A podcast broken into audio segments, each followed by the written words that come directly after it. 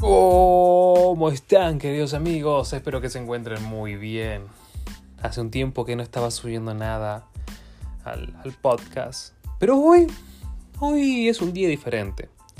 Hoy es un día para aprovechar y compartir no solo experiencias, sino también compartir consejos.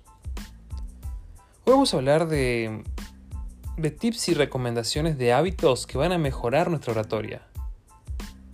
Para ser exactos, 6 hábitos. Obviamente que lo vamos a tener que ver como si fuesen ejercicios. Ejercicios que me van a ayudar a hacer una comparativa.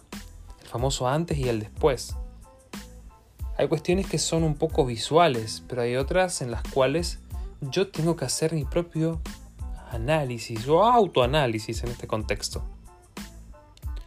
La primera acción va a ser cambiar el tipear, el mandar mensajes con texto, a comenzar a mandar mensajes de audio.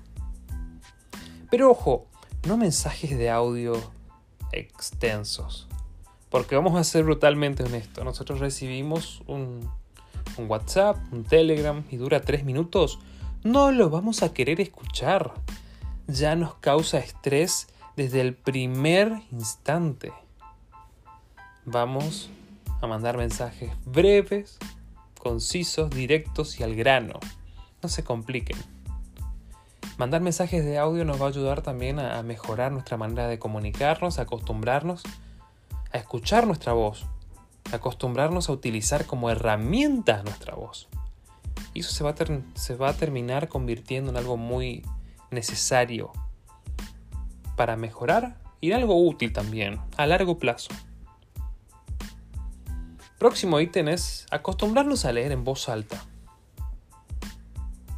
Muchas veces nos damos ese tiempo, ese espacio para leer, pero lo leemos en voz alta, comenzamos a leer nuevas ideas en voz alta. El solo hecho de explorar nuestra voz se va a volver un ejercicio que va a contribuir en nuestras vidas. Por eso te recomiendo que comencemos a hacer esto, la lectura en voz alta. Comencemos a, hacernos oír. Muchas veces tenemos también ese miedo a que nos escuchen. Y no te imaginas lo importante que es que nuestra voz tenga la manera de trascender. Otro hábito refiere a preguntar a las personas de confianza sobre cómo nos comunicamos. El famoso feedback. Qué importante puede ser el preguntarle a alguien que estuvo en tu presentación, en tu discurso, en tu clase, el qué le pareció. Ojo, muchísimo mejor si tenés más de una persona. ¿Saben por qué? Porque podemos encontrar puntos en común, tanto de lo que le gustó como de lo de como aquello de lo cual no le gustó. Y aquello que puntualizando no gustó, también es algo que tenemos que trabajar, tomarlo como una crítica constructiva para justamente, y siendo un poco redundante, comenzar a construir ese presentador, ese orador, esa presentadora o esa oradora. Preguntemos, no tengamos miedo al, al tener esa información, ese cruce de información también. Tenemos que ser óptimos, tenemos que saber quiénes somos, tenemos que conocernos y para ello a veces necesitamos también de un tercero. Si hablamos de, de hábitos, vamos con el cuarto, que refiere a decir sí, siempre a las oportunidades de hablar en público. Hay personas que se ahogan en un vaso de agua cuando surgen estas oportunidades. Parece que los están obligando a hacer algo terrible. Comiencen a disfrutar más del proceso, de la experiencia. Creo que muchas veces nos abrumamos. Yo en mi caso me complico muchísimo. A veces digo, ¿por qué no disfruto más? Si yo ya sé ciertas cuestiones, lo que tengo que hacer es disfrutar de la experiencia hasta que llegue esa situación, hasta que llegue la presentación. disfruten. Digan sí a esa oportunidad de hablar en público. Digan sí a permitirse dar a oír. Que su voz tenga un peso, que su voz tenga la oportunidad de expresar lo que siente, lo que piensa sobre un determinado tema. Y ojalá que ese tema, por supuesto, sea algo que te guste, que te apasione, que te haga sentir cosas, como siempre expreso.